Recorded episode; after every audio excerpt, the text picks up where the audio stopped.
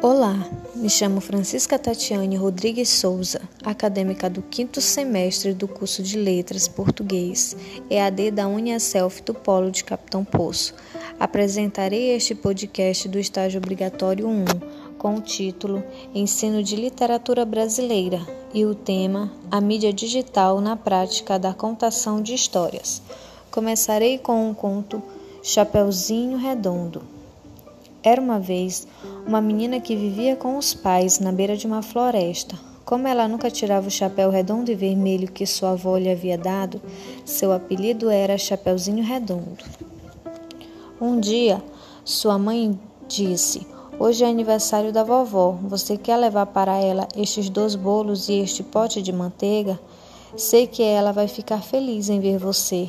Chapeuzinho Redondo aceitou logo, pois adorava a avó. Prefiro que vá pelo campo, disse a mãe. É mais curto pela floresta. Mas, eu sei, tem um lobo, não se preocupe, mamãe. Já vi este filme. No caminho, Chapeuzinho Redondo encontrou um grande cachorro cinza que dormia encostado no monte de feno. Ela não resistiu. Tirou sua corneta do bolso e pã! O animal acordou com um salto, completamente aterrorizado. O que? O que é isso? Ah, olha a cara do cachorro. Eu sei, tudo bem, não foi legal tocar a corneta, mas não pude resistir. Pegue um bolo para você me perdoar. Eu, eu sou um, um lobo e não um cachorro. Tudo bem, mas você não é um lobo. O lobo vive na floresta e é muito mal. E você, olhe só você, com essa cara de bonzinho. Mas é verdade, eu sou um lobo. Tudo bem, nos seus sonhos talvez. Bem, a vovó me aguarda, eu tenho que ir. Está vendo a fumaça? É, ali mesmo, mas por causa do lobo, tenho que contornar a floresta. Adeus, cachorro. O lobo, pois era ele mesmo, recuperou o fôlego. Que pestinha! Ai, meu pobre coração. Mas ela vai ver só.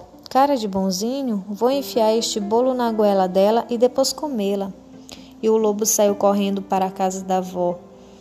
Foi direto pela floresta, sem olhar para a direita nem para a esquerda. A casa estava bem ali, só faltava atravessar a estrada.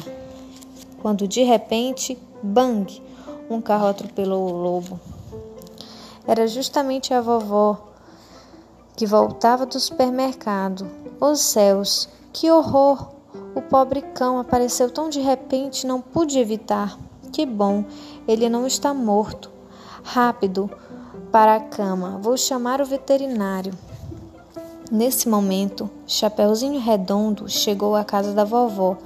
Bom dia, vovó. Sou eu, o sol da sua vida, e trago dois, dois não, um bolo.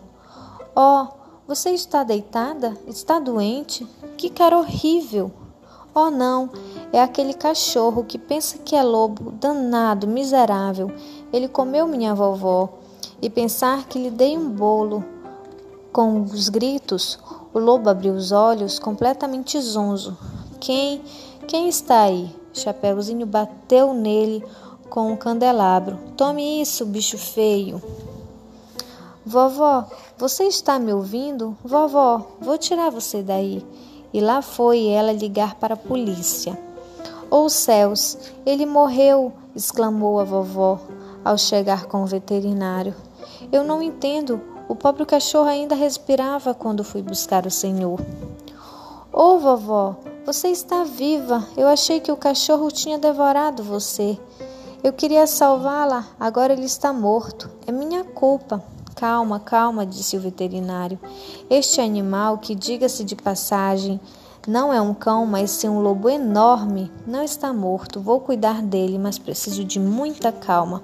O veterinário conseguiu salvar o lobo, que ficou se recuperando na casa da vovó. Depois disso, ele teve de admitir sua reputação de lobo mau estava arruinada.